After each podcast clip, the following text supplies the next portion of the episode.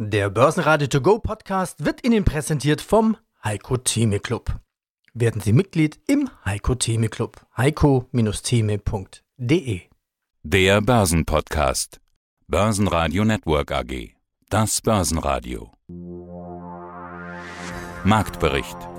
Im Studio Sebastian Leben und Peter Heinrich. Außerdem hören Sie diesmal Vermögensverwalter Gottfried Urban von Urban und Kollegen zu einer möglichen Jahresendrallye 2019. Achim Matzke, Leiter der Chartanalyse der Commerzbank zum Ausblick 2020 an der Wall Street und beim Eurostox. Und Osteuropa-Experte Andreas Mennecke zu Russland und den Erwartungen des am Montag stattfindenden Treffen im Normandie-Format zwischen Wladimir Putin, Volodymyr Zelensky, Emmanuel Macron und Angela Merkel in Paris. Alle Interviews hören Sie in ausführlicher Form auf börsenradio.de oder in der Börsenradio-App. Der DAX geht ohne Schwung in die neue Woche. Da passiert nicht allzu viel am Montag. Es ist aber auch kein Wunder, denn es stehen ein paar ganz wichtige Ergebnisse an in den nächsten Tagen.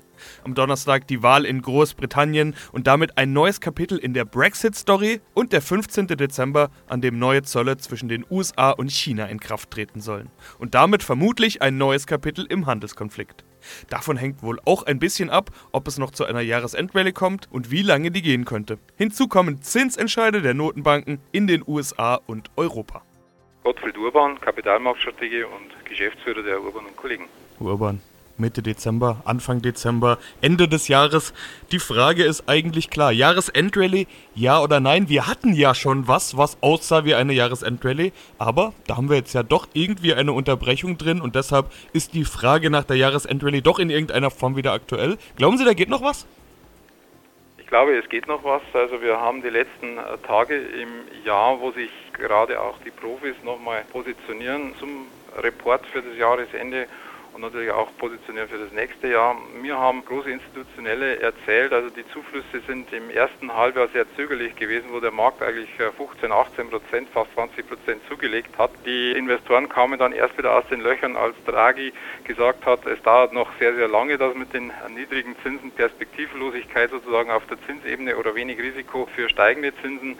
Das heißt, man ist eigentlich zu spät in den Markt, man ist vielleicht auch noch etwas unterinvestiert, das wird man anpassen sozusagen. Und deswegen glaube ich im Grunde, es war immer schwierig kurzfristig eine Prognose zu machen, im Grunde werden wir eher höher enden, als wie die Märkte aktuell stehen.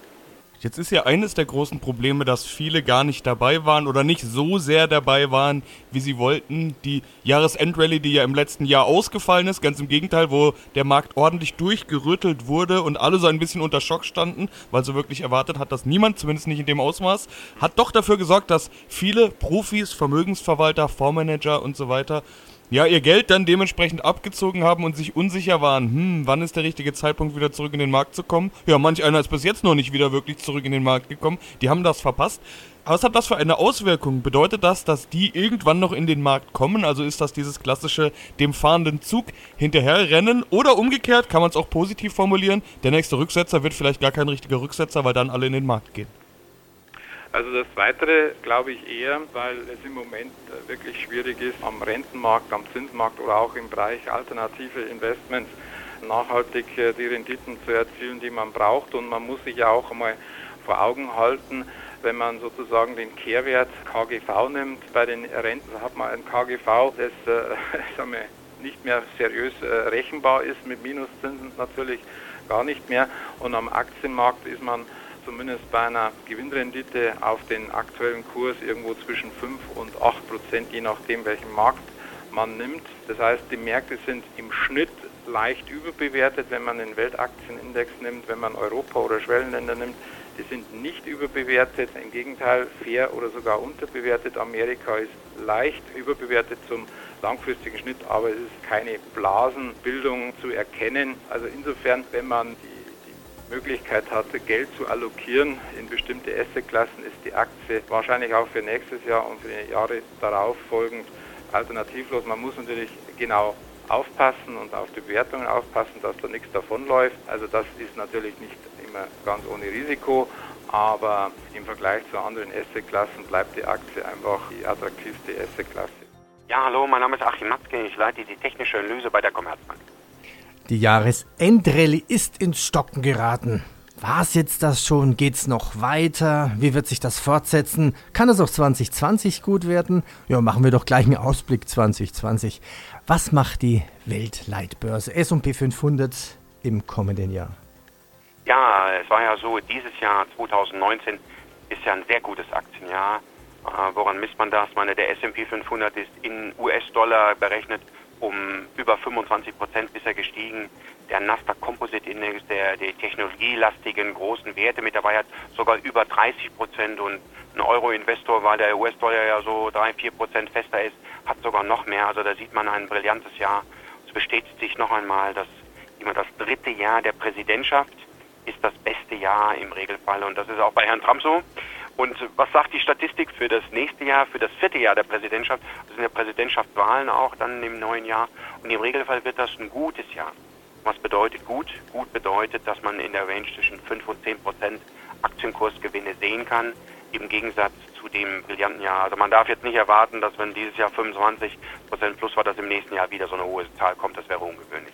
Also plus 5 bis 10 Prozent wäre, wäre ja toll. Bei den Anleihen bekommt man ja wenig. Und wenn man uns die, wenn man sich die technische Situation anschaut, dann muss man sagen, intakte Aufwärtstrends, neue historische Höchstkurse an der Weltleitbörse. Und äh, wir hatten da ein technisches Kursziel von 3.100 für den S&P für das Jahr 2019. Und, und von dem aktuellen Niveau aus können wir uns vorstellen, dass es so Richtung 3.300 Punkte läuft. Wobei das erste Halbjahr vielleicht eher tendenziell das bessere wird. Im zweiten Halbjahr kann man sagen, ist noch die Präsidentschaft, dann die Wahl direkt.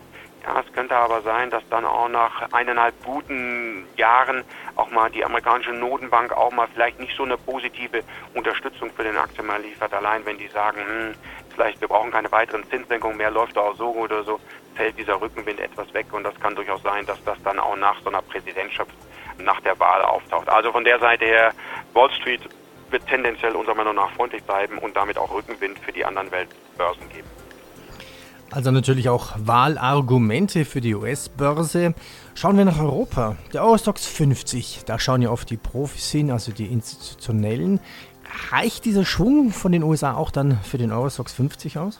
Ja, zumindest haben wir auch ein gutes Jahr dort. Der Eurostox 50, das ist ja ein Kursindex, das heißt, die Dividendenzahlungen der Unternehmen werden ja nicht anteilig in Kursgewinne umgerechnet, sondern bekommt man sozusagen Cash ausbezahlt. Und der ist in diesem Jahr ja bisher so 22,8 Prozent gestiegen. Der DAX hat 24,6, äh, der DAX liegt leicht vorne. Berücksichtigt man die Dividendenzahlung, liegt der DAX leicht hinten gegenüber dem Eurostox 50, also fast parallel gelaufen, aber so ein leichter Nuanceunterschied ist schon. Und, ähm, aber aus technischer Sicht sieht der Eurostox 50 eigentlich eher gut aus. Er ist ja eigentlich strukturell seit dem Jahr 2015 seitwärts gelaufen und er droht sich sozusagen nach oben abzusetzen. Und ähm, das zeigt, wir haben da schon einen positiven Rückenwind. Und der Vorteil auch der europäischen Börsen ist, äh, sie sind nicht so hoch bewertet wie die Amerikaner und sie haben die höhere Dividendenrendite. Das heißt also, wenn man nach dem sehr guten Jahr so ein bisschen tick defensiver gehen wird, will, dann ist man sozusagen mit europäischen Aktien und attraktiven Dividendenrenditen von über 3% gut aufgehoben. Also wir können uns vorstellen, dass der Eurostock 50 so in Richtung 3.900 Punkte läuft. Der ist ja so knapp 3.700 zurzeit plus die Dividendenrendite. Das wäre dann in Summe tatsächlich ein gutes Jahr. Zu den Unternehmensmeldungen. Die Übernahmeschlacht bei Osram scheint zu einem Ende zu kommen. Im zweiten Anlauf haben mehr als 55 Prozent der Aktionäre ihre Anteile zu 41 Euro je Aktie angedient. Osram wird damit voraussichtlich österreichisch. Geplant ist ein Zitat Photonik- und Sensorik-Champion von Weltrang. Unter den DAX-Verlierern ist die Wirecard-Aktie. Hier gibt es neue Vorwürfe der Financial Times, die nach Umsätzen und Gewinnen nun auch den Wirecard Cashflow anzweifelt. Weiterer Verlierer war E.ON. Hier herrscht Unsicherheit über den weiteren Fahrplan beim Braunkohleausstieg. Umweltstaatssekretär Jochen Flassbart teilte am Rande der UN-Klimakonferenz in Madrid mit, dass sich das Gesetz zum Kohleausstieg voraussichtlich um eine weitere Woche verschieben wird. Eine Meldung noch aus den USA. Der Pharmakonzern Merck Co. Inc. kauft für 2,7 Milliarden Dollar den Wettbewerber Acule Inc. und verstärkt sich damit im Bereich Krebserkrankungen.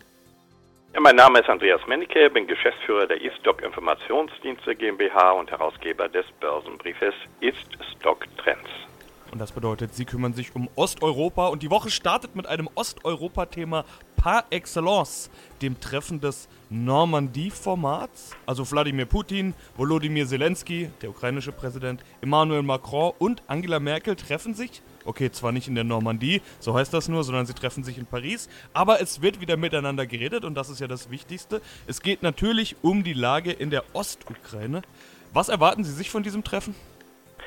Ja, es ist natürlich sehr wichtig, dieses Gespräch, dass der sogenannte Minsker Prozess fortgesetzt wird. Äh, zum ersten Mal treffen ja Putin und Zelensky aufeinander äh, und man hofft doch, dass sich da zumindest eine gewisse Entspannung in der Atmosphäre zwischen Ukraine, die ja sehr verspannt war zuvor und es gibt ja immer noch Schießereien teilweise an Ostukraine, also dass da eine gewisse Entspannung stattfindet, auch zwischen diesen beiden Personen, denn man weiß ja, Putin und Poroschenko haben sich überhaupt nicht verstanden und die kamen überhaupt nicht miteinander klar und das jetzt mit Zelensky ein Neubeginn, zumindest der Gespräche der Stimme. Ich erwarte nicht den großen Durchbruch, dass nun gleich wieder morgen Frieden ausgerufen wird in der Ostukraine, aber es ist ja auch ein sehr schwieriger Prozess. Die sogenannte Steinmeier-Formel soll ja umgesetzt werden. Das hatte ich ja vorher schon angekündigt. Das heißt, es soll ein Sonderstatus der sogenannten Donbass-Region, also Ostukraine, erstmal erfolgen und dann sollen freie Wahlen stattfinden, sogar im nächsten Jahr schon 2020. Aber der wichtigste Aspekt wieder, damit die stattfinden können, ist der Sicherheitsaspekt und das Grenz Grenzkontrollen seitens der ukrainischen Militärs auch wahrgenommen werden an der Grenze zu Russland. Und das ist eben die Frage, ob sie da weiterkommen, diesen sehr schwierigen Fragen. Wäre schon sehr viel gewonnen, wenn ein richtiger Waffenstillstand mal zustande kommt. Äh, wie gesagt, es gibt immer noch, in letzter Zeit hat es sehr abgenommen, Tote an der Grenze und dass da also zumindest nicht mehr gekämpft wird, dass die Minen abgebaut werden und so weiter. Viel Gesprächsbedarf und man kann nur hoffen, dass dieses Normandie-Gespräch dann auch fortgesetzt wird. Ein großer Fan von Zelensky ist ja Macron, der ja eine ähnliche Bewegung äh, initiiert hat und die, das findet ja nur in Paris statt und dass auch dadurch das gewissermaßen gefördert wird, dass es also mehr ein freundschaftliches Verhältnis ist. Er hat sicherlich Unterstützung, äh, Zelensky, über Macron und Frau Merkel wird ja auch dabei sein, sodass man hoffen kann, dass sich das ein bisschen entspannt, aber den großen Durchbruch erwarte ich, wie gesagt, noch nicht. Und noch ein paar Analystenkommentare zum Schluss. Citigroup stuft Chevron von Buy auf neutral ab. Die Societe Generale erhöht das Kursziel von Ferrari auf 200 Euro. Und Goldman Sachs senkt das Kursziel von Macy's auf 12 Dollar. Die Aktie wird abgestuft auf Sell. Börsenradio Network AG. Marktbericht. Der Börsenradio To Go Podcast wurde Ihnen präsentiert vom Heiko Theme Club. Werden Sie Mitglied im Heiko Theme Club. heiko-theme.de